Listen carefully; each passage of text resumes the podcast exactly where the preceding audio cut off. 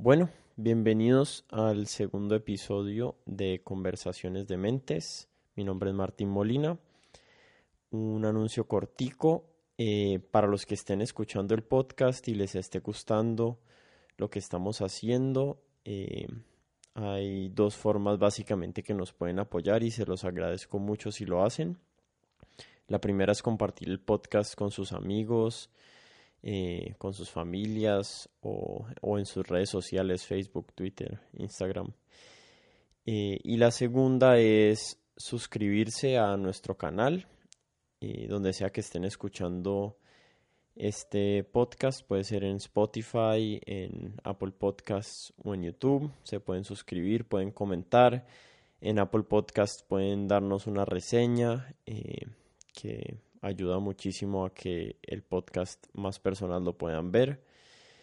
Y bueno, básicamente esa es la forma en que nos pueden apoyar y les agradezco mucho. Para el episodio de hoy tenemos un invitado muy chévere que es Nicolás Uribe.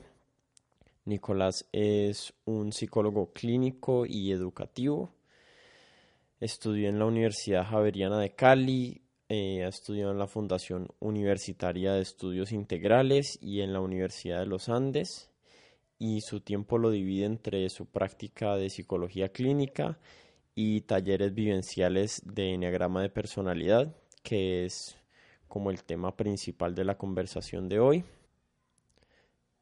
A Nicolás lo conocí hace más o menos tres años como paciente en un momento de mi vida en el que había acaba de nacer mi hijo, yo me había mudado de vuelta a la ciudad después de vivir varios años en el campo y pues estaba un poquito así como sin rumbo y y de verdad que Nicolás fue, fue un gran guía para mí en mi vida personal especialmente y en cómo enfrentar mi nuevo rol como, como esposo y como, y como padre y espero que algo de, de la información y de todos los aprendizajes que tuve con él les quede a ustedes hoy aquí.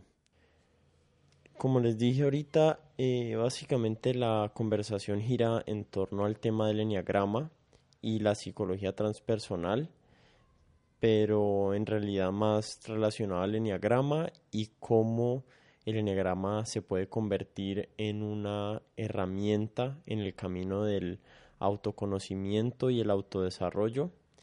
Eh, nos quedó muchísimo por hablar y creo que ya Estamos con planes de grabar otra conversación. Entonces, si les gusta y tienen preguntas o algo así, nos pueden escribir en, nuestro Twitter, que es arroba codementes, o en nuestra página web. Y, esas preguntas las podemos incluir en el próximo episodio que vamos a grabar con Nicolás. Eh, bueno, ya sin darle más vueltas, los dejo con el segundo episodio con Nicolás Uribe.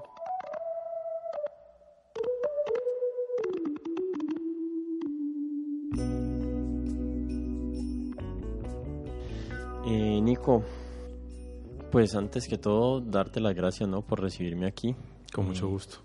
En tu consultorio, en tu espacio, para conversar de estas ideas, para, para conocer de tus pensamientos, de tus experiencias y, y ojalá que lo que sea que hablemos aquí sea tenga un efecto significativo sobre las personas que lo escuchen y que, y que puedan sacar de, de esta conversación información, inspiración, lo que sea que les quede para el bien en sus vidas, ¿no? Ese es el principal propósito. Gracias a ti por generar este espacio. Ok. Yo voy a dar una introducción breve antes de, de este audio a, a la información que tengo de tu carrera, pero no sé si te gustaría rápidamente resumir cuál es tu trabajo y a qué te dedicas ahorita en este momento. Claro que sí, yo soy psicólogo clínico, egresado hace 15 años. Me dedico a la psicoterapia hace aproximadamente 13 años. Trabajo con diferentes poblaciones, desde niños eh, que eh, alrededor de los 5 o 6 años. Tengo preadolescentes, adolescentes, jóvenes, tengo adultos, trabajo con parejas y trabajo también con el adulto mayor. me dedico en un 90% a la psicoterapia clínica y en un 10% eh, realizo talleres de desarrollo psicológico y espiritual durante los fines de semana, aproximadamente un taller cada dos meses. En este momento a eso me dedico. Dentro de la psicología clínica, ¿te has especializado en un, en un tipo de psicología específico, que es la psicología transpersonal, que tiene una definición súper amplia según Wikipedia? Entonces, me gustaría conocer tal vez tu, tu definición de la psicología transpersonal y cómo, cómo es diferente a las otras tres psicologías, que es la psicología humanista, eh, de psicoanálisis y cognitivo-conductual. Exacto. Yo me especialicé en psicología transpersonal en Argentina hace ya aproximadamente unos 10 años la psicología transpersonal es la llamada cuarta fuerza dentro de lo que es la Academia de la Psicología. Eh, la Academia no la reconoce todavía como cuarta fuerza, sin embargo los estudios que se vienen haciendo desde el año 79 cuando se fundara la psicología transpersonal cada vez demuestran más que este es un campo del conocimiento y sobre todo un campo que necesita ser estudiado por la psicología más que por otras ramas del conocimiento como la filosofía o la teología.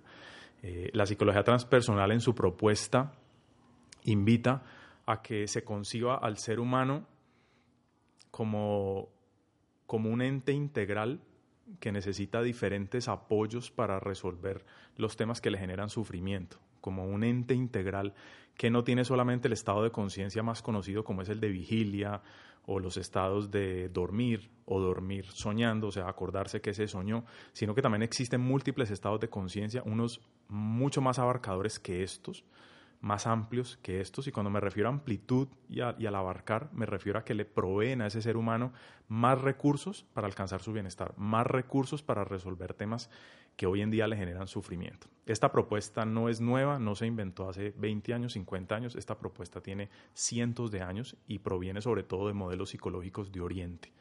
La psicología es eh, originaria de Occidente, de 1870, tiene 120 años, es relativamente nueva, frente a muchos modelos de desarrollo psicológico y espiritual que en Oriente se vienen desarrollando hace cientos de años. Lo que la psicología transpersonal propuso fue juntar lo que se sabía de Occidente con lo que se sabía de Oriente y proveerle al ser humano y a los que trabajamos para apoyar a los seres humanos de un cuerpo de conocimiento y de unas prácticas que permitieran atender todas las necesidades que ese ser humano puede tener y especialmente en esta época en la que vivimos, las necesidades de tipo espiritual, de tipo transpersonal. Transpersonal es un sinónimo de espiritual. Trans significa más allá de, entonces en este caso lo que hay más allá de lo personal. Y la propuesta de esta línea de la psicología es que el ser humano es mucho más que su personalidad, mucho más que lo que lo hace persona. Hay algo transpersonal. El ser es básicamente el concepto que reúne eh, todo lo que surge o todo lo que funciona en ese campo. Yo me encontré, investigando para, para esta conversación, me encontré una definición de transpersonal que me gustó mucho de Ken Wilber.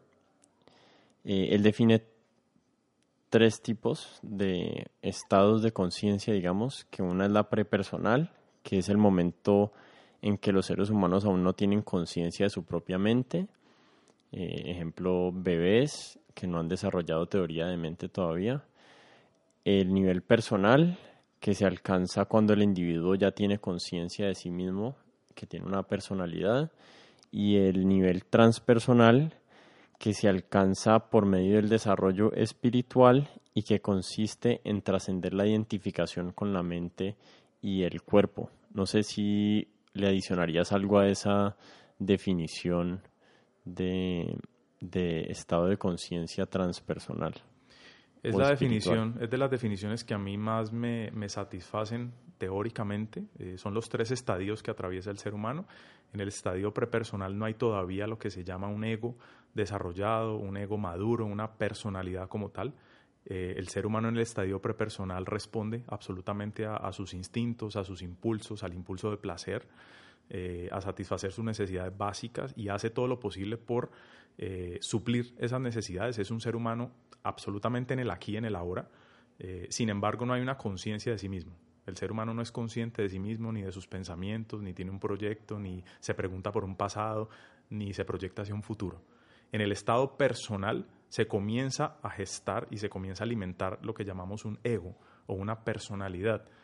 Y esta se nutre de diferentes experiencias, la crianza que tuvo ese ser humano, eh, la influencia genética que va a tener ese ser humano de sus padres, las diferentes experiencias que va a vivir en su entorno inmediato, en el colegio, en el barrio, en la ciudad, ahí se forma un ego, una personalidad. Esa personalidad tiene dos características muy importantes. Primero, el ser humano se hace consciente de sí mismo, de su, de su existencia, de su experiencia, también se hace consciente de sus limitaciones comienza a aparecer un sufrimiento, porque ya no se trata solo de satisfacer las necesidades inmediatas, de satisfacer el impulso placer. Incluso esa satisfacción de necesidades se ve dilatada porque comienza a aparecer un ser mental que se cuestiona, un ser mental que tiene paradigmas aprendidos, un ser mental que tiene traumas, porque dentro de todas esas experiencias que vivió, eh, por la edad que tenía, en el momento que se comenzó a alimentar esta personalidad, no podía procesarla siempre de la mejor manera. Entonces empezaron a generar unos baches en el proceso natural de percibir el mundo, de moverse en el mundo, de apropiarse del mundo. Y esos baches van generando una personalidad que si bien le permite a ese ser humano estar aquí y ahora, ser consciente de sí mismo, también le impide percibir adecuadamente muchas experiencias porque comienzan a aparecer unos filtros producto de experiencias no procesadas adecuadamente y comienzan a aparecer unas emociones atrapadas, no procesadas, que también filtran mucho su interactuar con el mundo. Entonces, en el estadio personal se genera un ego que tiene dos condiciones. Tiene unos aspectos saludables que le permiten al ser humano tener bienestar y unos aspectos inmaduros que le generan sufrimiento. En el estadio transpersonal, ese ser humano se da cuenta que su ego, su personalidad, tiene una posibilidad de acceder a una mejor versión. No tiene por qué quedarse solamente funcionando en esta dualidad de las limitaciones y los aspectos saludables. Puede ser saludable en, la mayoría del porcentaje y ojalá en su totalidad. Y ese ser humano en la conexión con su estadio transpersonal, se da cuenta que hay algo mucho más abarcador, mucho más nutritivo, mucho más amplio y mucho más permanente que su misma personalidad. Cuando hablo de permanencia me refiero a que hay unas condiciones de salud, unos estados de salud óptimos que ya no dependen de lo que el ego se ha inventado, de lo que el ego se proyecta, de lo que el ego cree que necesita tener para estar feliz. O sea, el ego como instancia es reducido y estrecho en comparación con lo que sería el ser o con lo que es el ser, que es ese estadio transpersonal, que se puede traducir en múltiples estados de conciencia, pero todo lo podemos abarcar dentro de lo que sería ser. Por eso yo siempre hablo de ser humano, o ese es el concepto total que manejamos. Somos seres humanos. Nuestra parte humana habla de un ego, de unas emociones, de un cuerpo. Y todo eso es necesario también para madurar y para acceder a un bienestar. La parte que es ser es lo que nos permite tomar todos estos elementos humanos y llevarlos a unas dimensiones y a unos niveles que realmente nos generen bienestar y realmente nos permitan reconocer de lo que estamos hechos, porque no somos ego. El ego es una función que tenemos para funcionar en este mundo. Somos más. Y ese es el estadio transpersonal. Somos más, mucho más. Y nuestro bienestar se ve reflejado en ese ser, en ese realmente ser, que es lo transpersonal.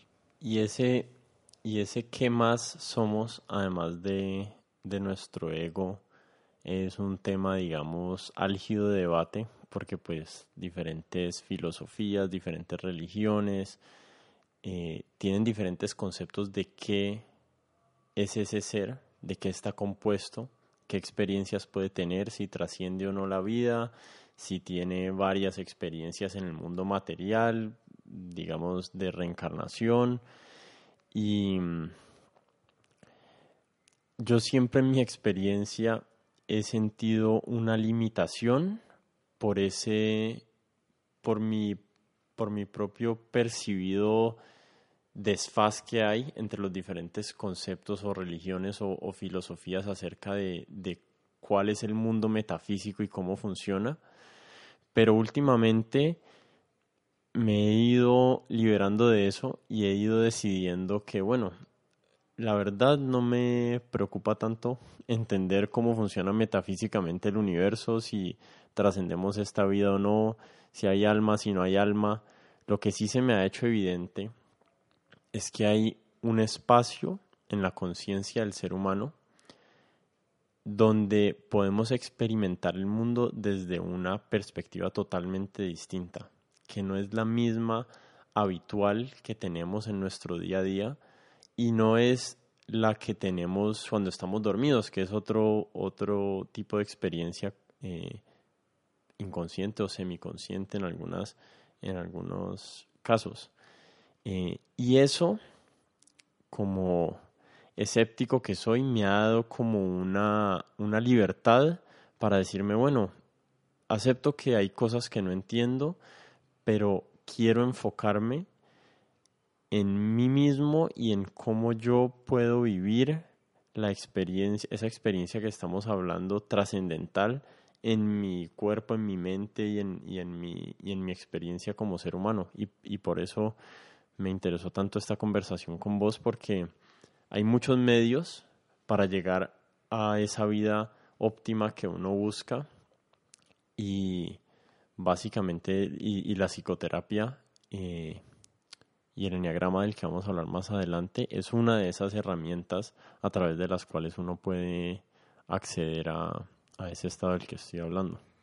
En efecto, Martín es un tema álgido eh, y tú mencionaste algunos elementos que lo hacen álgido.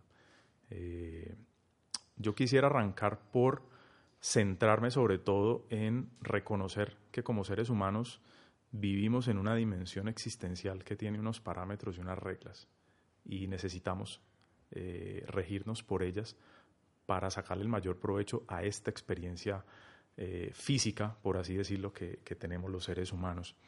Eh, si existen otras dimensiones, si existen otros planes, otros planos, perdón, si existen otros planetas, otras civilizaciones, a título personal estoy convencido de que sí existe mucho más de lo que conocemos existe mucho más que este planeta Tierra. Yo espero que sí, yo espero que existan otros planetas, otras civilizaciones y otras formas de vida.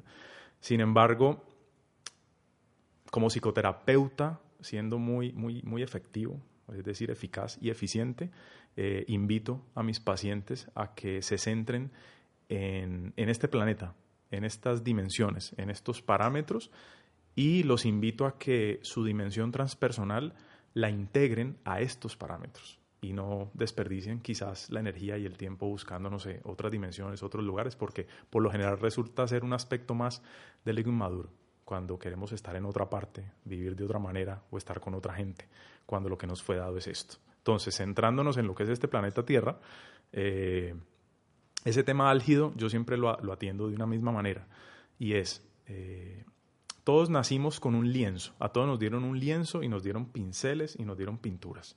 La forma en cómo pintemos nuestra obra de arte es nuestra decisión, es nuestra elección. Y esa obra de arte podría estar nutrida de un ego prepersonal y personal. Y eso te permitiría pintar una obra de arte. ¿Qué, tan satisfactoria vaya a ser para ti? Esa ya es la cuestión. Y cuando no suele serlo, es que empezamos a preguntarnos precisamente por el lienzo, por los pinceles, por las pinturas y por el pintor.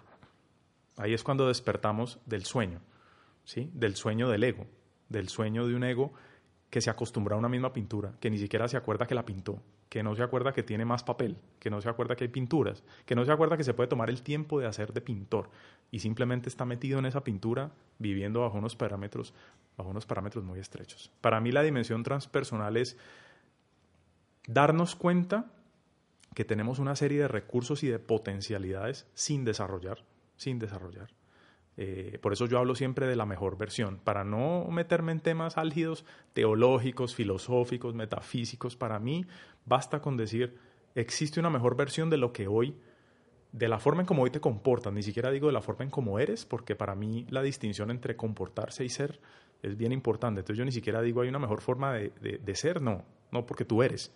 Y ese ser no tiene mejores formas, ese ser es. ¿Sí? Pero ese es otro tema. Ahora, en términos del comportamiento, sí existe una mejor versión de la que hoy estás manifestando. Y existe porque si no, no estarías cuestionándote qué más hacer o cómo más vivir para estar feliz. ¿Vale? Entonces, es esa dimensión transpersonal la que te permite explorar lo que puede ser tu mejor versión.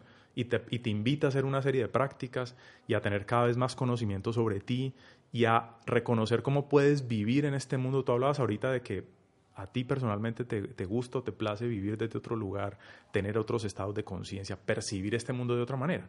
Es decir, tú te sientas y quieres pintar esa pintura de otra manera, quieres cambiar los colores, quieres saber que hay otro lienzo. Y la verdad es que sí lo hay. La verdad es que este mundo nos fue dado con unos elementos y tenemos unos recursos a la mano, pero cada persona decide cómo pinta su pintura, cada persona decide cómo vive esa pintura y no existe un solo modelo ni una sola forma de hacer las cosas. Existen millones, múltiples. El ser humano es multifuncional. ¿sí? Entonces, para mí eso es lo que permite la dimensión transpersonal, que esa pintura la hagas como tú quieres, la vivas como tú quieres y siempre tengas un indicador presente y es qué tan satisfecho estoy yo con la forma en cómo vivo, qué tan satisfecho estoy yo con el ser humano que, soy, con los comportamientos que tengo, qué tan consciente soy de lo que yo puedo realmente ofrecer, de cómo yo realmente puedo vivir. Y para mí todo eso comienza por reconocer tu dimensión personal, por reconocer tu ego, por reconocer tu personalidad. Eso es lo que te va a permitir abrir la puerta a que el ser que habita en ti, tú percibas que realmente te habita. Él te habita. Que tú seas consciente de eso es otra cosa. Entonces, trabajar en esa conciencia es la misión, es el objetivo y todo comienza por reconocer tus comportamientos, reconocer tu personalidad y desde esa personalidad, desde esa personalidad madura, puedes integrar una transpersonalidad, puedes integrar un ser que siempre ha habitado en ti, pero quizás no había estado despierto, funcional, operativo, sino ahí, aguardando a que tú hicieras el trabajo desde tu conciencia, desde revisar tu personalidad y sobre todo desde no salirte de este parámetro y no pensar que hay un más allá donde supuestamente vas a estar bien. Los estados transpersonales, cuando una persona los vive, el objetivo principal de esos estados para que la persona no incurra de pronto en un trastorno mental, ¿sí? para que no incurra en desadaptarse de vivir en este mundo, el objetivo es que lo que tú vives en un estado no ordinario de conciencia, en un estado transpersonal, lo puedas integrar a lo que es tu vida personal. O sea que nunca te vas a desembarazar de vivir en este planeta Tierra y de atender las cuestiones típicas de vivir en este planeta Tierra. Tienes que lidiar con tus emociones, con tu cuerpo, tienes que hacerte cargo de ti, tienes que pagar cuentas, tienes que aprender a relacionarte. Seguramente escogerás si tienes pareja o no, si eres papá o no, si vas a vivir de esto o de aquello, pero estás en este planeta Tierra. Sin embargo, el hecho de estar en este planeta Tierra, si bien tiene sus parámetros, no necesariamente tienen que ser vividos por ti como parámetros estrechos. Eso depende de ti del conocimiento que tengas de tu personalidad y del trabajo que hagas con tu psicología y con tu espiritualidad. Ahí hay, en eso que me acabas de decir, hay tanto para desempacar que creo que lo voy a reescuchar una vez, una vez termine este podcast, pero dos cosas súper importantes que, que, estaba pensando mientras hablabas o, que, o que me llegaron mientras hablabas Primero la analogía del lienzo, las pinturas y el pintor me pareció increíble y la voy a guardar para el resto de mi vida. tengo algunas frases de ahí que ya me quedaron de citas para mí, para lo que, lo que voy a escribir. Y, y el otro tema es el tema del comportamiento, ¿cierto? Básicamente, las dificultades que nos produce eh, una de las, o gran mayoría de las dificultades que nos produce este mundo material en el que vivimos es cómo nuestro comportamiento no produce los resultados que esperamos.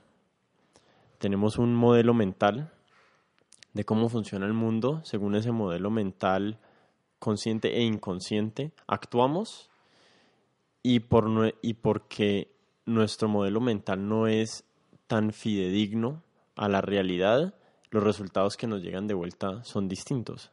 Entonces, normalmente en un conflicto uno piensa, no, si yo digo esto, la persona va a reaccionar de esta manera y lo que normalmente sucede es que uno dice algo de una forma, probablemente no lo dice como lo pensó y después obviamente la respuesta que viene del otro es totalmente diferente a la que uno esperaba. Entonces estamos permanentemente como en esta ambigüedad y en esta, en esta lucha entre conciliar el mundo que estamos percibiendo y cómo nosotros nos estamos comportando en ese mundo.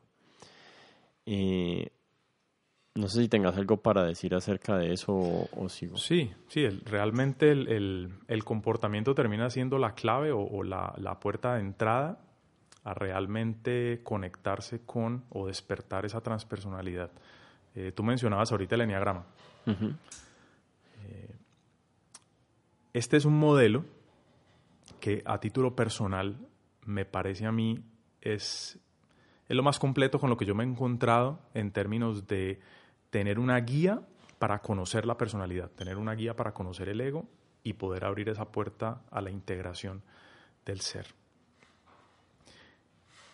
El enneagrama permite reconocer con, gran nivel de especificidad los diferentes comportamientos y los diferentes paradigmas que un ser humano puede generar eh, a lo largo de su vida, desde que comienza a interactuar en el mundo. Antes de esto, porque no nos, mucha gente que va a escuchar esto no, no debe saber qué es el enneagrama. Claro porque no nos contás un poquito qué es antes de.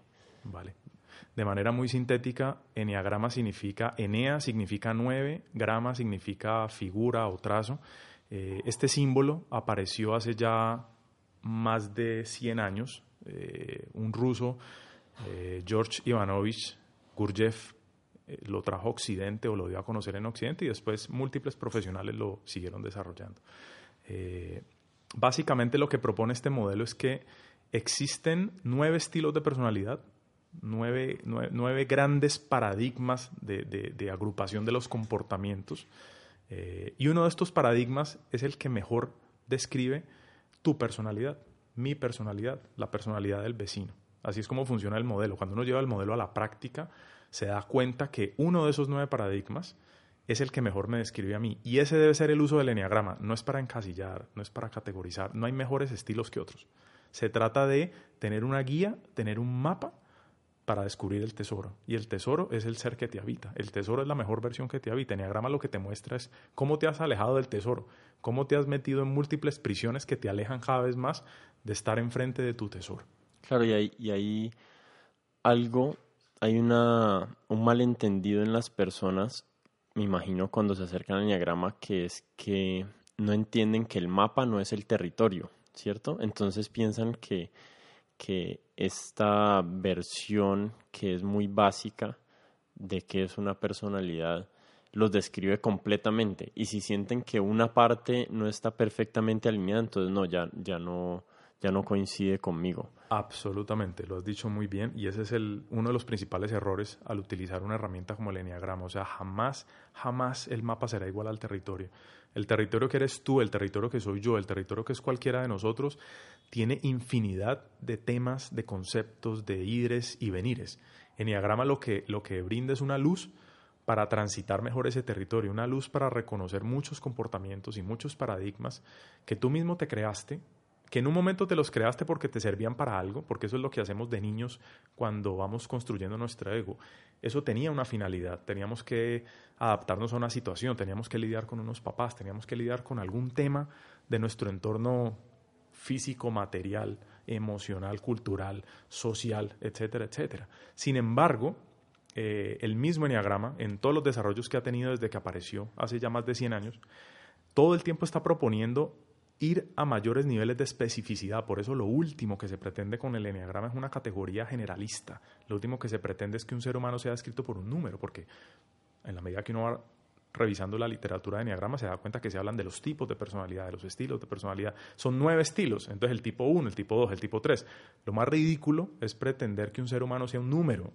Tú eres un 3 y ya con eso te definí, con eso ya conocí toda tu historia, ¿no? qué atrevimiento, por favor es una guía, es mnemotecnia. El hecho de que hayan hablado de nueve tipos y los numeren es un tema mnemotécnico, es un tema que le permite mejor uso, facilidad conceptual.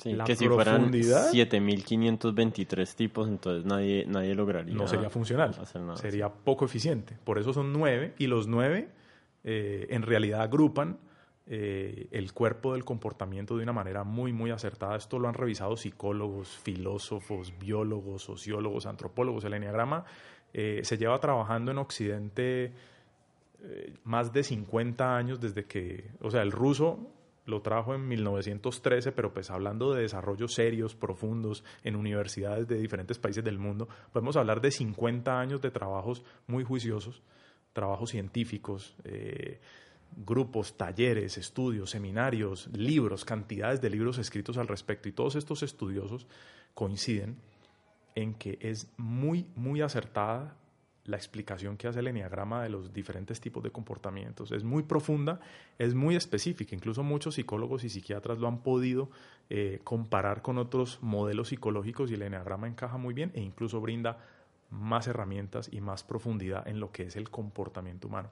Y hay algo que el Enneagrama provee, que por eso lo hace mi modelo favorito para trabajar el desarrollo del ego, el desarrollo de la personalidad, y es que también habla de lo transpersonal. A diferencia de otros modelos de estilos de personalidad, el Enneagrama habla de esa dimensión transpersonal y te muestra un camino y te muestra unas estrategias y te muestra una serie de cosas que cada ser humano puede hacer, una forma de pintar ese lienzo, por así decirlo, para realmente tener una pintura que abarque todo lo que tú eres y que en esa medida disfrutes realmente de todo lo que tú eres y tengas un bienestar. Ese para mí es la función del enneagrama dentro de lo que es la psicología transpersonal. Y antes de que te de que te cortara la línea para que explicaras qué es el enneagrama, estábamos hablando específicamente del comportamiento. Entonces, entonces ya entendido el enneagrama como un como un mapa de personalidad, em, hay aspectos del enneagrama que describen a esa personalidad dentro de, dentro de lo que yo me imagino que son como tres aspectos primordiales que me imagino del ser humano son el pensamiento, cómo piensa una persona, cómo siente el sentimiento, las emociones y, y cómo se comporta al final, ¿no? que era lo que estábamos hablando.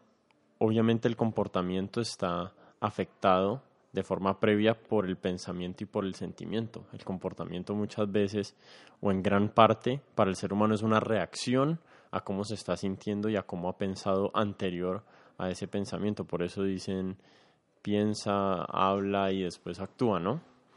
Exacto.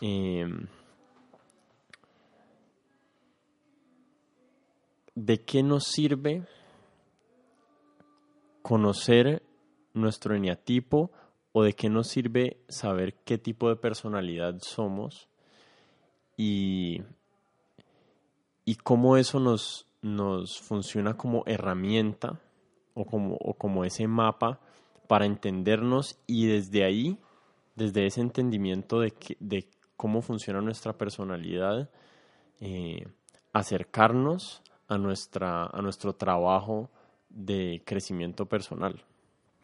Tú mencionaste hace un rato a Ken Wilber y mencionaste los tres estadios del desarrollo, como él los concibe, cosa con la que yo estoy de acuerdo, tú estás de acuerdo.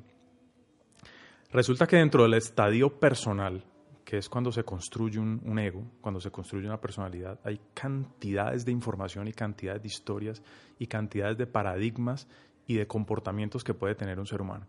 Enneagrama lo que ha hecho es una clasificación bastante eficiente de esos comportamientos, un mapa bastante eficiente de cómo los seres humanos estamos compuestos, cómo los seres humanos eh, tenemos diferentes centros de competencias y cómo esos centros de competencias en un momento dado por nuestra historia de vida se pueden ver afectados de una o de otra manera y en esa medida terminar nosotros con un set de comportamientos aprendidos automáticos a los cuales estamos acostumbrados y cómo dejamos otros por fuera.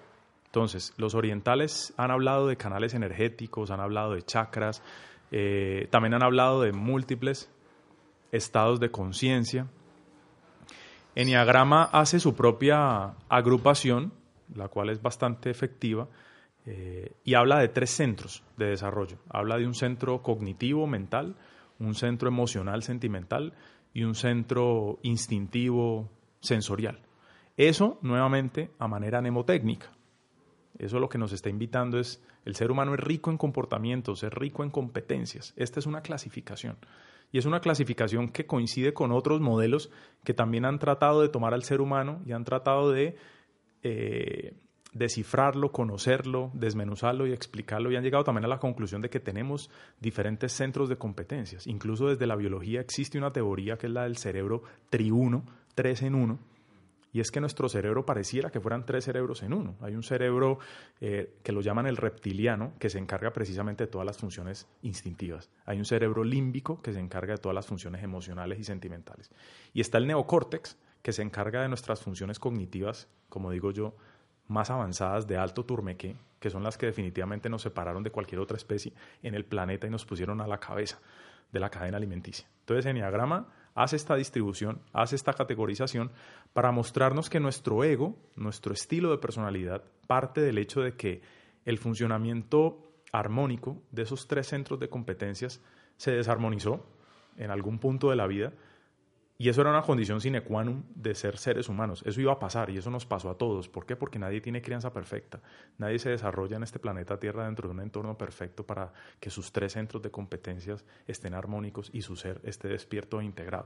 Si eso fuera así, pues no estaríamos acá y, no estaríamos hablando de este planeta, de esta civilización y quizás tú y yo no estaríamos teniendo esta conversación, sino seríamos otros. Y probablemente yo no tendría trabajo. No se necesitaría este trabajo, pero como, como este es el planeta y esta es nuestra condición como seres humanos, y esto lo han estudiado filósofos y psicólogos dentro del mundo transpersonal y dentro de otras líneas, pero resulta que el ser humano, por alguna razón que todavía es inexplicable, eh, nace integral para perder esa integralidad y después pasarse una buena porción de la vida, si es que decide hacer un trabajo psicológico y espiritual, tratando de volverse a integrar, tratando de volver a vivir desde la integralidad. Dicen algunos eh, maestros espirituales, es Dios jugando a las escondidas con él mismo. Y sé que aquí estoy poniendo el tema de Dios dentro de la charla y ese es otro tema muy álgido. Entonces, pero bueno, para, para utilizar esa metáfora. Tu mejor versión jugando a las escondidas con tu peor versión. A ver si tu peor versión madura y se da cuenta de lo que realmente es y vive de una manera más satisfactoria. Entonces, Enneagrama es un mapa para eso, es un mapa para que desde la limitación, desde la inmadurez, desde la distorsión, desde lo que nos genera sufrimiento, desde la desarmonización, empecemos un trabajo gradual, juicioso, concienzudo, eh, para armonizarnos, para desarrollarnos, para integrarnos. Y en esa medida el ser se nos va haciendo cada vez más palpable porque en la medida que vamos descubriendo cuáles son los verdaderos techos de nuestro desarrollo eh, como seres humanos, el ser cada vez alumbra más aparece más, ilumina más y el ego cada vez más se da cuenta que no solamente puede madurar como ego, sino que se puede disolver, se puede entregar, se puede soltar a ser contenido y abarcado por una dimensión trascendente, que lo trasciende, que es el ser. Sí, hay, hay, mucho, hay mucho ahí por hablar, pero quiero reencaminarnos otra vez un poquito más como a las hierbas de, del enneagrama para que las personas que nos escuchan entiendan eh, esta herramienta. Y, yo personalmente quiero aprovechar que vos das talleres y tenés tanto conocimiento acerca de este, de este modelo de personalidades que te voy a contar mi experiencia personal súper cortica que fue, yo conocí el enneagrama por un amigo y por mi mamá que lo hicieron cuando yo era un pelado. Y yo de alguna forma, mi mente hiperracional y científica dijo, no, eso debe ser puro cuento esotérico y no le voy a poner atención a eso. Pero después leyendo al psiquiatra Claudio Naranjo, que fue uno de los de los de los que regó, digamos, eh, en el occidente la este, este, esta herramienta del enneagrama, que es un personaje que admiro muchísimo, me di cuenta que él había sido esta persona y que yo compartía decenas de otros pensamientos con él y dije, no, espérate, yo creo que yo me equivoqué en mi primer acercamiento al lineagrama, lo juzgué totalmente de una manera superficial y, y al, a, través de los años le he ido poniendo más atención en, en las... En las en psicoterapia una vez un psicoterapeuta me mandó un examen de, de, personalidad y, me despertó la curiosidad y tuve una experiencia recientemente con el enneagrama que fue cómo descubre uno su eneatipo. Eh, sé que hay un test por ahí en... Varios, de hecho. Sí, hay varios test eh, pero leyendo más un poquito la literatura vi que también había como una práctica de autodescubrimiento del eneatipo, ¿no? Como entendiendo cuáles son los eneatipos y viendo uno con cuál se identifica. Entonces mi experiencia reciente fue que hice el test, la verdad no fui, no le puse tanta atención como le debía haber puesto, pero cuando me salió el eneatipo, como que no, no me sentí, como que no, no tuve como esa como esa claridad de que sí, es, esto me está describiendo bien. Y me entró otra vez esa sensación como, ah, como esto es pura paja, entonces seguro me pasó así. Pero empecé a indagar más en los eneatipos y bajando por la lista llegué a uno y tuve un momento, sinceramente, de epifanía total cuando me encontré con mi eneatipo. Y no sé, como de ahí para acá he sentido que ha sido como algo hiper revelador. Es, como que siento como si me hubieran cambiado el filtro de la cámara y ahorita muchas de las experiencias que voy viviendo las estoy viendo a través de lo que he entendido de ese eneatipo. Entonces, hay un valor intrínseco, primero, acerca de entender ese aspecto de tu personalidad y hay varias formas de llegar allí. Unos los tests, otros como yo llegué, que fue leyendo, pero tu práctica eh, incluye algo que se llama el enneagrama experiencial. ¿Así se dice? Sí.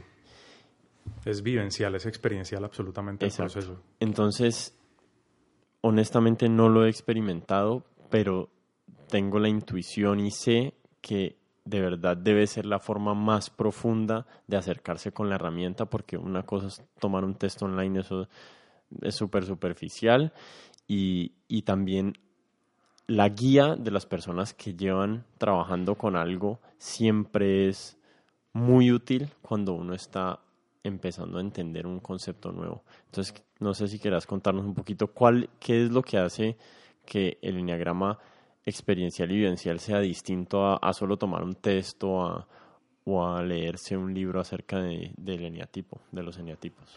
El enneagrama debe ser, a mi consideración, en un 10% propio de una aproximación teórica y en un 90% propio de una aproximación vivencial, experiencial. Lo dijimos hace un rato, aquí la cuestión es el territorio, es conocer el territorio que somos y Enneagrama es un mapa.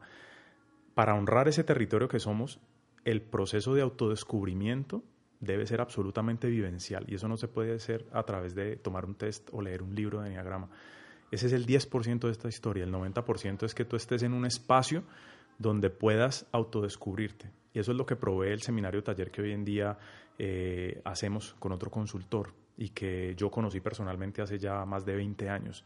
Es una aproximación vivencial, es un retiro de tres días donde lo principal que tú haces es reconocerte, a través de ejercicios, a través de dinámicas, a través del compartir con otros seres humanos, a través de estar alejado de tu cotidianidad, de tomar un voto de silencio por tres días, de alejarte de la tecnología, eh, de meterte en ti, de realmente ingresar en ti y utilizar el enneagrama como un mapa para hacer ese viaje a través de ti, pero, pero eres tú y es el viaje el 90% de esta historia. El otro 10% es el enneagrama con su mnemotecnia, el enneagrama con sus conceptos.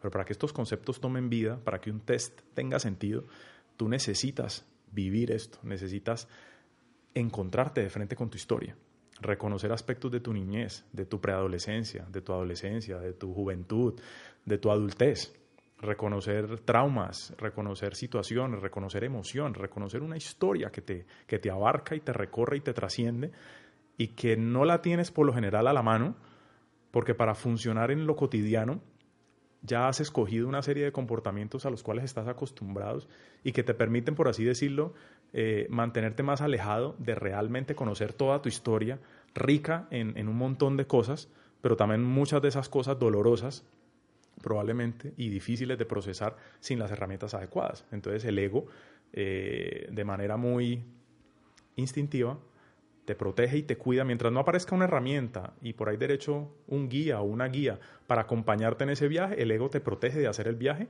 y lo que tú haces día a día es vivir con un set de comportamientos y funcionar en el mundo. Yo digo que hay una diferencia entre funcionar y vivir. Ser funcional es ir a estudiar, trabajar, pagar las cuentas, de pronto casarse, estar con alguien, eh, tener ciertas dosis de felicidad en el día a día o en la semana a semana o en el mes a mes y sin embargo seguir percibiendo que hay algún vacío. Algunas personas lo atienden, otras no. Cuando tú decides atenderlo es que te metes de lleno a viajar en ti y ahí puedes entrar en contacto con una herramienta como Enneagrama o con otra, teniendo presente que lo más importante va a ser siempre el componente vivencial. Eso como para especificar el tema de, de cómo es el seminario y cómo es para mí la aproximación hacia el Enneagrama, que debe ser en un 90% vivencial, experiencial. Ahora, ¿y de qué se trata eso?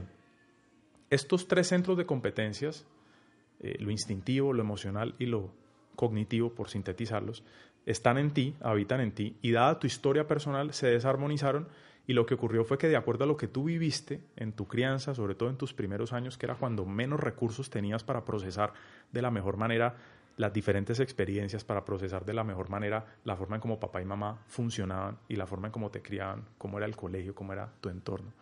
Sobre todo en esos primeros años hubo muchas experiencias eh, que no se dieron de manera perfecta porque no pasa así, que ese niño que tú eras no procesó de manera adecuada y en ese momento los tres centros de competencias dejaron de funcionar en armonía y tú te centraste sobre todo más en uno.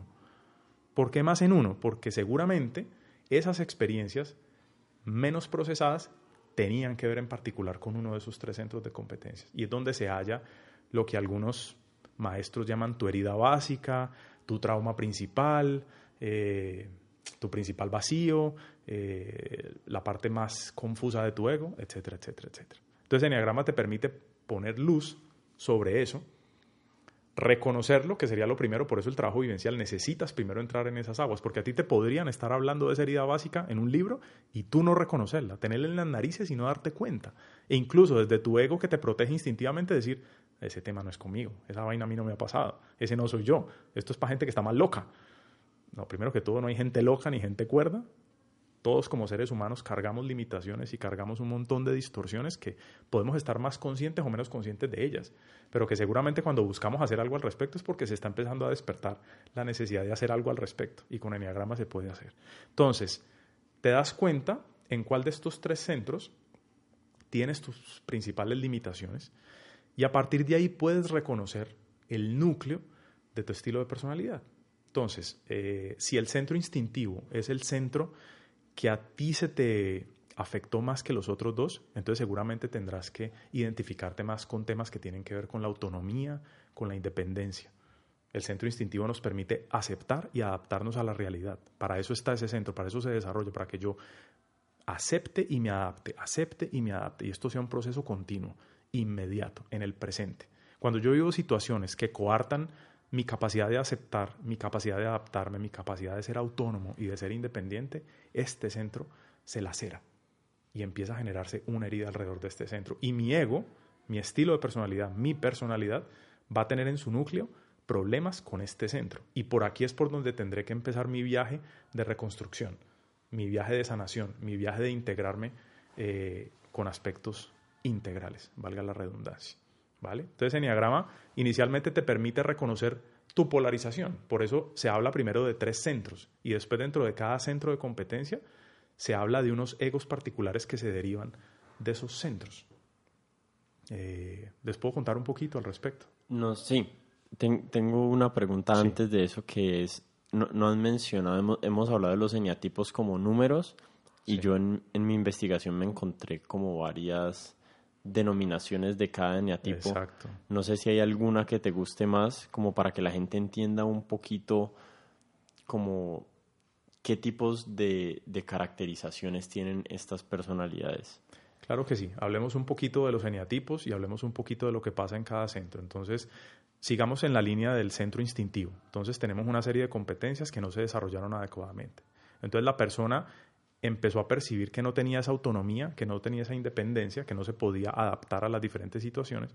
Y la emoción que empezó a aparecer, porque en cada centro aparece una emoción principal, en el centro instintivo la emoción que empezó a aparecer fue la ira, la rabia. Entonces la persona siente rabia y percibe rabia porque no se puede adaptar, porque no puede tener autonomía, porque no puede tener independencia. Eso fue lo que sintió el niño y eso fue lo que no pudo procesar el niño. Eso es lo que carga hoy el adulto. Hoy el adulto se inventa situaciones, porque se las inventa, no es que le pasen realmente, se inventa situaciones donde percibe que necesita tener más autonomía, tener más independencia, donde percibe que le cuesta un montón adaptarse, que no quiere adaptarse y básicamente no se adapta, sino que forza al resto del mundo a que se adapte así, a que se adapte a ellos. Y en el proceso de no lograr esto o de lograrlo más o menos, pues ¿qué es lo que más siente? Rabia. Entonces ese se le vuelve su principal centro de comportamiento. Ese se le vuelve su set de comportamientos habituales. No me adapto, no acepto, trato de que los demás se adapten a mí, trato de dominar, trato de controlar. Y en esa medida siento mucha rabia de no poder tener ese control, siento mucha rabia cuando los demás no se adaptan a mí, cuando el mundo no se adapta a mí. Entonces estoy en conflicto con el mundo. Eso es lo que genero yo con los demás, conflictos, ¿sí? relaciones eh, difíciles. Y lo que más me embarga y me afecta mi, mi, bienestar general es una rabia y una ira que no sé qué hacer con eso. No sé cómo procesarla, no sé cómo aceptarla, no sé cómo trascenderla. Eso es si estoy en el centro instintivo. Ahora, dentro de ese centro, yendo a lo que tú ahorita me invitabas a que hablara más, dentro de ese centro hay tres variedades, ¿sí? tres posibilidades de cargar con esa rabia y tres posibilidades de no poderme adaptar al mundo y de todo el tiempo estar buscando más independencia y más autonomía a toda costa. Hay una posibilidad más hacia la extroversión, es decir, un estilo de personalidad que busca tener esa independencia y esa autonomía yendo al encuentro con el mundo, cogiendo toda esa rabia y botándola hacia afuera. Es decir, trata de resolver dominando a los demás, forzando a los demás, avasallando a los demás. Y ese estilo de personalidad precisamente se llama el desafiador. El desafiador. Es el estilo de personalidad 8. Pero para que no nos quedemos con un número, hablemos del desafiador. El desafiador es un ego instintivo, una personalidad de corte instintiva, que sus problemas de autonomía y de dependencia busca resolverlos tratando de dominar al otro, tratando de poseer al otro, tratando de tener poder sobre el otro. Y la rabia que lo embarga, la forma en cómo se la quita o la forma en cómo lidia con ella es botándosela al mundo. Entonces no tiene ningún problema en regañar al otro, insultar al otro, agredir al otro. Verbalmente, físicamente o de cualquier manera, pero lo exterioriza. Luego hay otro estilo de personalidad que toma esa misma rabia y se la traga. En vez de exteriorizarla, la interioriza, la reprime. Sin embargo, tiene los mismos problemas que el anterior para relacionarse con los demás. Lo que pasa es que ya no insulta al otro ni trata mal al otro. Lo que hace es tratar de reformar al otro y se llama el reformador. Entonces esta persona, para buscar independencia y autonomía, el cuento que se inventó es el mundo tiene que ser de una manera adecuada. Obviamente su versión de adecuación es la propia, ¿no? Es lo que a mí me parece que es adecuado, es el deber ser. Es, como, un tipo perfeccionista. Es exacto, tiene su propia versión de cómo el mundo debería ser perfecto. Entonces lo que busca es que los demás hagan lo que supuestamente se debe hacer para que todos funcionemos de manera perfecta y así esa persona se va a sentir autónoma e independiente cuando todos estén haciendo lo que deben hacer porque esa persona lo hace, esa persona sí creció, no insultando, no agrediendo, no poseyendo, sino siendo juicioso, pero también reformando y todo el tiempo dándole varilla y regla a los demás para que también hagan las cosas. Lo que pasa es que lo hace de una manera sutil, cuidadosa, porque como busca ser perfecto también en sí mismo, entonces, dentro de sus rasgos de búsqueda de perfección, pues no se va a desencajar, no te va a insultar, pero sí va a estar todo el tiempo forzando, pero de una manera más sutil que la anterior. Ese es el reformador. ¿Y cuál es el tercer, el tercer eh, variación, digamos, de La otra variación no es ni exteriorizar la rabia ni reprimirla, sino negarla eso no tiene nada que ver conmigo. Entonces esta persona también estuvo expuesto, como sus dos compañeros anteriores, a situaciones donde su autonomía y su independencia estuvieron coartadas, pero esta persona lo que decidió fue ignorar eso, ignorar eso, esto no es conmigo. Entonces creó una burbuja alrededor de sí mismo para no sentir esa rabia. Sin embargo, eh, su comportamiento es pasivo-agresivo. O sea, en últimas esa rabia sí se manifiesta, pero se manifiesta de una manera pasiva. Se manifiesta en la inacción, se manifiesta en el no hacer, se manifiesta en la pereza para vivir la vida. ¿sí? Este se llama el conciliador ¿sí? o el pacifista. Que su nombre suena muy, bueno, este no suena como los otros dos que de entrada uno dice, bueno, estos vienen a ser problema. Lo que pasa es que este personaje para conciliar y para pacificar ignora por completo sus impulsos sensoriales, ignora por completo lo que está pasando afuera y se mete en una burbuja donde no hace nada, donde no pasa nada y donde está en un statu quo que tampoco le ayuda a desarrollarse. Y al contrario, sigue teniendo ahí sus temas de rabia y de ira, pero por allá, absolutamente negados. Me imagino que ya la gente escuchando se, irá, algunos se irán pudiendo identificar con, con alguno de estos tres aspectos de esta herida, de esta primera herida de rabia, ¿cierto? Del centro instintivo, sí, centro son las tres variaciones o los tres estilos de personalidad derivados de este centro. Eh, los que quieran conocer las otras personalidades les va a tocar investigar en Wikipedia o venir a los talleres de Nicolás porque, porque no, no nos podemos acabar todo el tiempo aquí describiendo cada una, pero digamos que ya, ya hice el trabajo de, de descubrir mi eneatipo, ¿cierto? Ya me reconocí y entendí y tuve esa, esa epifanía que yo le llamé, que de alguna forma me reorienta y me hace si estoy, si estoy atento y si, y si estoy dispuesto, me hace consciente de algunos de mis, de mis malos hábitos y de, y de las cosas que me están generando fricción en mi vida. Pero ya llegamos al paso en que, listo, tengo el mapa, sé, digamos, qué país soy en ese mapa, pero entonces ahorita cuáles son las herramientas. Yo estaba buscando una analogía relacionada al mapa y era, un mapa funciona bien, pero no funciona bien sin brújula, ¿no? Uno necesita como saber para dónde coger una vez entiende, una vez entiende dónde está, necesita, y tal vez la brújula ahí no sea el mejor, la mejor analogía, pero sí cómo después transformamos ese conocimiento acerca de nosotros mismos en algo, en unas palabras que ya has usado varias veces, que es la integración y la desintegración. Cómo pasamos del conocimiento ahorita a la práctica y a, poder aplicar esto para, para un proceso de autorrealización o autotransformación. Ese, elemento es muy importante, Martín, porque de esto se trata no solamente si vas a trabajar con Enneagrama, sino con cualquier modelo. O sea, se trata de tener precisamente unas prácticas, de hacer unos ejercicios, de tener un proceso juicioso, diría yo, de transformación y de maduración de esa personalidad. Una vez te redescubres, una vez te haces consciente de tus comportamientos, de aquellos que te están generando un sufrimiento, una vez conoces tu lugar en el mapa, como tú lo dijiste, el país que tú eres, pues ahora necesitas trabajar y cada persona tiene que empezar a descubrir cuáles van a ser sus prácticas regulares, porque el desarrollo psicológico y espiritual requiere unas prácticas regulares. Entonces ya hay que empezar a mirar, por ejemplo, eh, qué tipo de psicoterapia eh, me puede servir más según los temas que yo estoy descubriendo de mí según si mi ego es instintivo si mi ego es emocional, si mi ego es cognitivo. Y cuidado que cuando yo digo que tu ego sea de una u otra manera, no estoy diciendo que solo sea eso, estoy diciendo que esa es la polarización en la que actualmente vive, pero está en proceso de despolarizarse e irse integrando poco a poco a los otros dos centros y en últimas ser un ego más integral, por ende más maduro y en esa medida más abierto a integrar al ser. Se, se podría decir que el ego integrado es uno que tiene balance entre los tres aspectos. Exactamente, el ego integrado tiene una coherencia de funcionamiento de esos tres centros, pero para que esa coherencia se dé, lo primero que se tiene que dar es una sanación de aquel centro que carga la herida principal. Ahí es donde yo te decía, la persona tiene que empezar a ubicar prácticas específicas. Hay prácticas específicas para las, para las personalidades de tipo instintivo.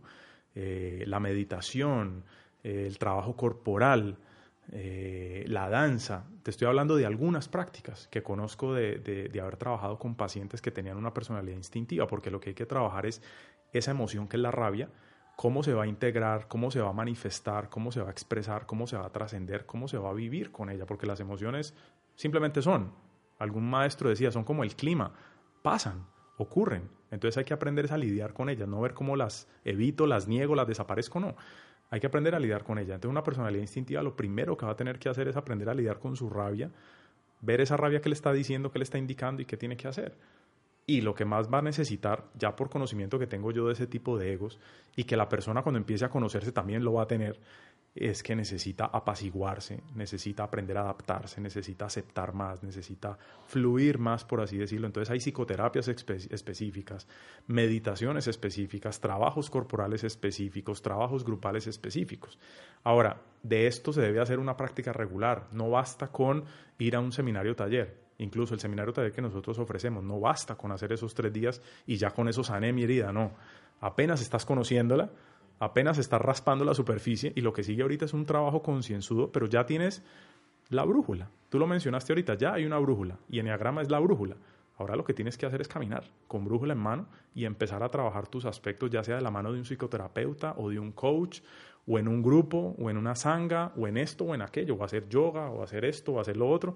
Ya prácticas hay infinidad, pero ahorita puedes escogerlas con mucha más efectividad.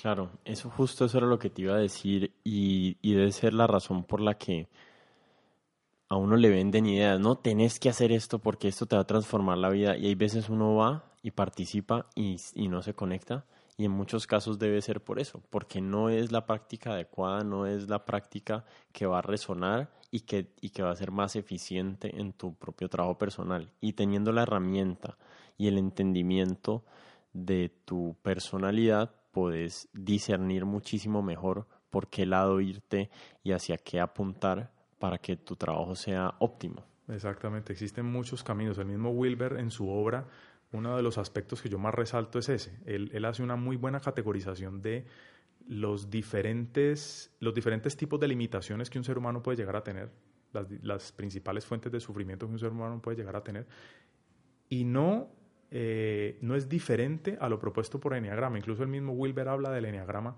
en alguno de sus libros como un modelo bastante integral y bastante completo para conocer el ego y la personalidad. Y Wilber habla de que hay diferentes tipos de psicoterapia diferentes tipos de terapias corporales, diferentes tipos de líneas espirituales.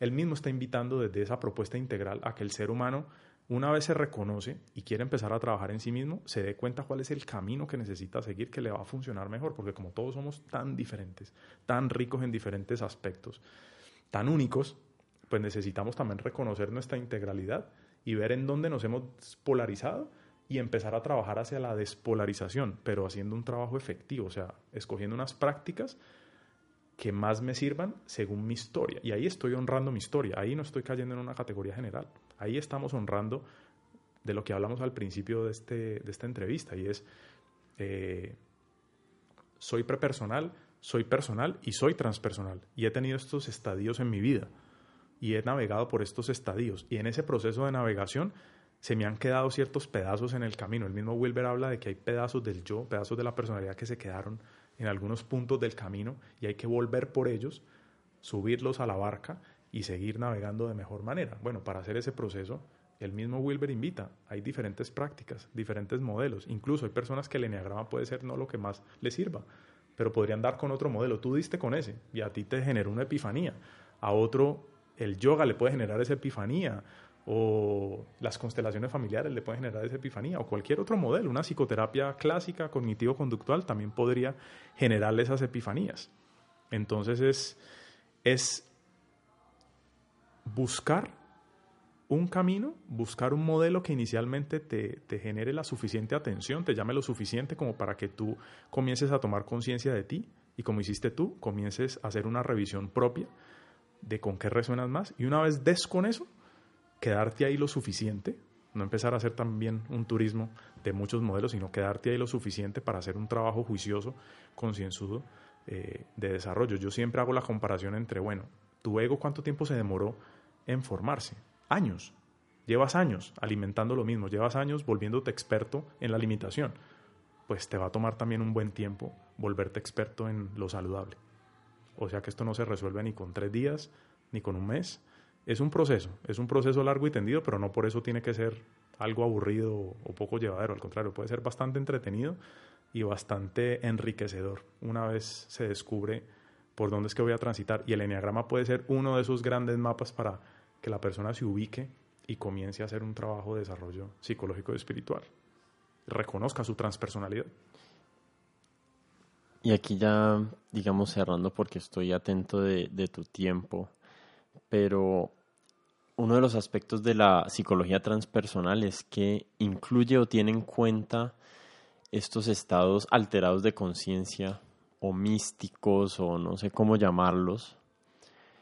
Y personalmente yo me he sentido bastante atraído por esos estados a través de los psicodélicos, una época de mi vida, a través de la meditación intensa, los ayunos, lo que sea que, que, me, que me ponga en un estado ajeno al que, el que tengo normalmente y he sacado aprendizajes increíbles de esos estados.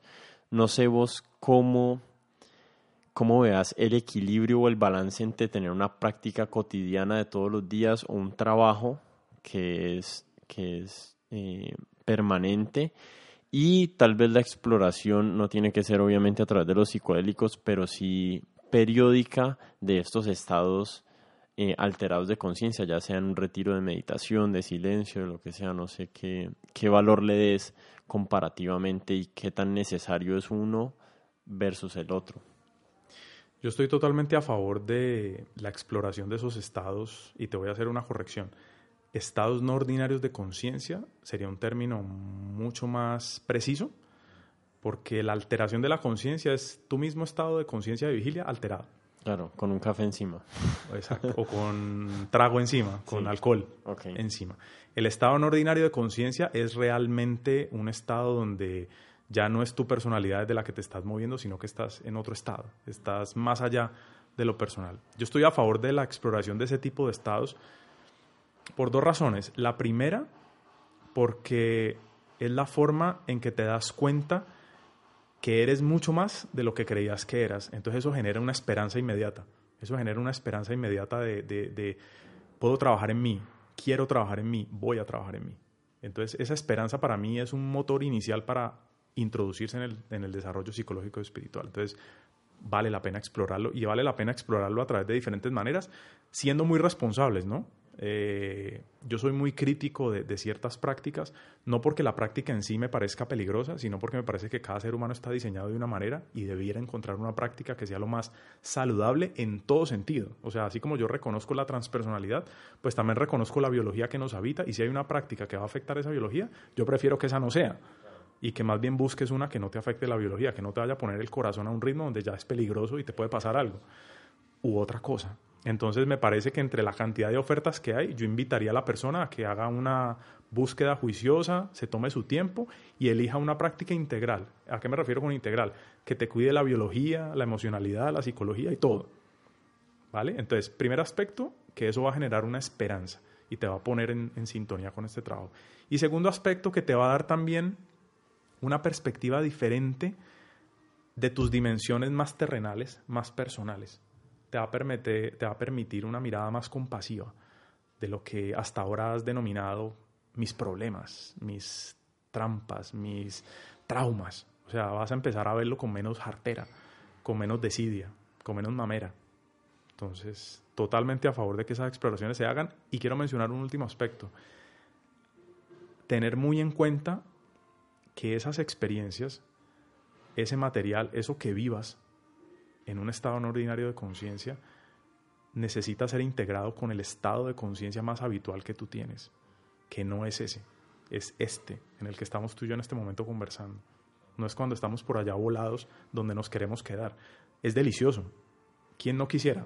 Quedarse. Aunque yo me tomé un café y nunca tomo café y estoy volando en este momento. Bueno, y también nos podríamos apegar a esos estados. Claro. Entonces necesitaríamos café quién sabe cada cuánto tiempo.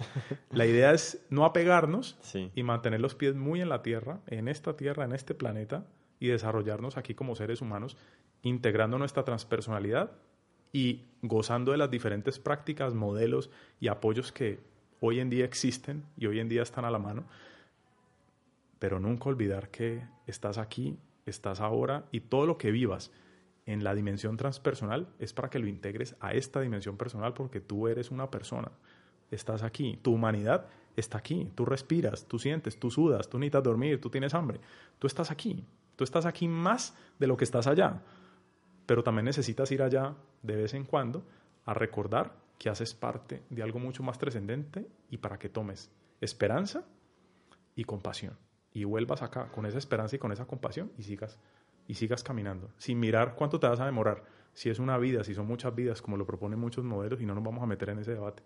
Simplemente que vengas a hacer tu camino sin pensar en el objetivo, sin pensar en la meta, sino en el recorrido, en el proceso. Bueno, Nico, mil gracias por este espacio. Ya se nos está acabando el tiempo. Yo normalmente hago unas preguntitas livianas al final, pero te voy a hacer solamente una porque tenemos poco tiempo. Adelante. Si pudieras tener una conversación de una tarde con cualquier persona en el mundo, vivo o muerto, lo puedes traer de su próxima vida o, de, del cielo, donde, donde sea que esté, ¿a quién, ¿a quién elegirías? Con un maestro que tuve, el único que he considerado mi maestro espiritual, con Gerardo Schmedlin, de quien aprendí otro modelo que en su momento podremos conversar al respecto, otro modelo de desarrollo transpersonal integral. Haremos otra, otra charla acerca de, Tenemos que hablar magia, de Gerardo. magia del amor. y su escuela de magia del amor para los que no necesitan sufrir más. Hablaremos de esa escuela. Muchísimas gracias, Nico. Te estoy increíblemente agradecido que me hayas recibido aquí y, y sé que esta conversación va a ser muy útil para muchas personas. Espero que así sea, Martín, y encantado de volver a tenerte por acá.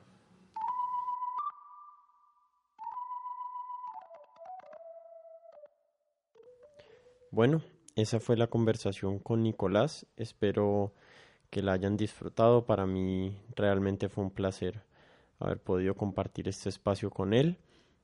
Aquí les dejo un poquito la información relevante a él y dónde lo pueden encontrar.